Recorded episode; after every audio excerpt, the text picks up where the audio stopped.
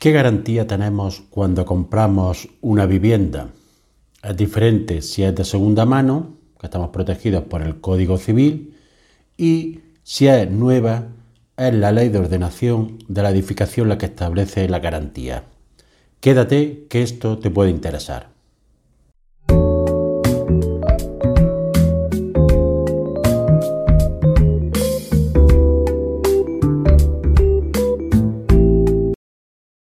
Hoy voy a hablarte de los plazos de garantía de la vivienda nueva. El comprador de una vivienda nueva tiene unos plazos de garantía sobre la misma que están regulados en la ley de ordenación de la edificación y depende de la entidad de los vicios o defectos que se manifiesten, existen tres tipos de garantía. Aclarar que solo se refiere a los casos de adquisición de vivienda nueva ya que en caso de que sea vivienda de segunda mano, la responsabilidad es distinta. Esta garantía tiene los siguientes plazos. 10 años para defectos de cimentación y estructura, que son aquellos daños materiales causados en el edificio por vicios o defectos que afecten a la cimentación, los soportes, las vigas, los forjados, los muros de carga u otros elementos estructurales y que además tiene la característica que comprometan directamente la resistencia mecánica y la estabilidad del edificio.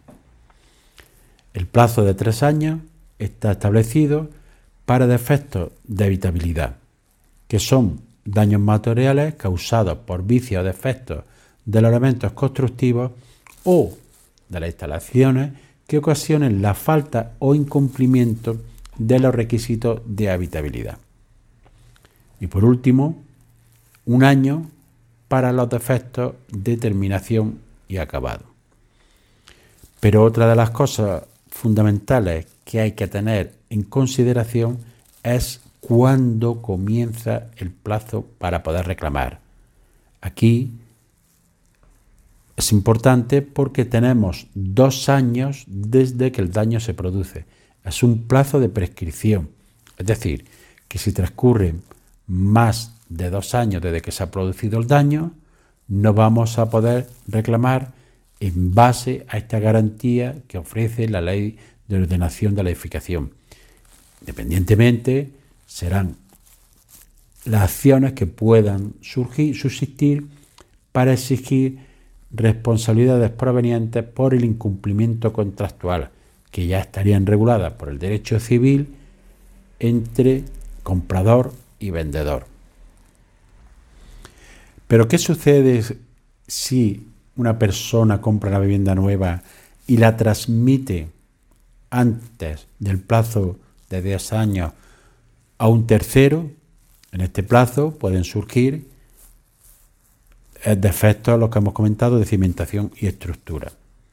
En este caso, la ley no establece nada en caso de que haya una transmisión. Pero ha habido, ya el Tribunal Supremo ha dictado sentencia en la que ya sentaba, ha sentado un criterio que ya había establecido anteriormente y que determina que los recurrentes como segundo adquirente, es decir, la persona que ha adquirido por segunda vez la vivienda, está legitimado para reclamar en defensa de sus derechos, que ha adquirido derivado en base a la compraventa de los anteriores titulares que nunca renunciaron a sus derechos, pero siempre debe de estar dentro del plazo de garantía que establece la ley de ordenación de la edificación y que no haya habido una renuncia de los derechos por parte de los anteriores titulares en virtud de un daño que sea claro y que se pueda prever.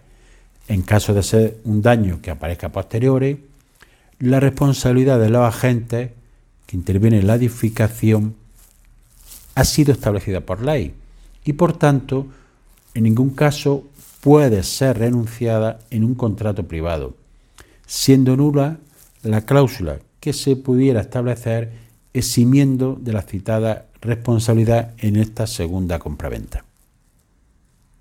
Por tanto, el nuevo adquirente queda siempre legitimado para reclamar los daños que se produzcan dentro del periodo de garantía.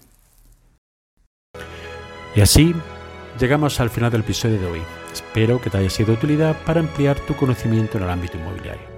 Si quieres que este podcast llegue a más personas, puedes compartir en tus redes el enlace del episodio o darle una valoración positiva en la aplicación que utilizas para escucharlo. Recuerda que me puedes seguir en abogadoinmobiliario.com. Gracias por escuchar, nos vemos en el siguiente episodio y que tengas un excelente día.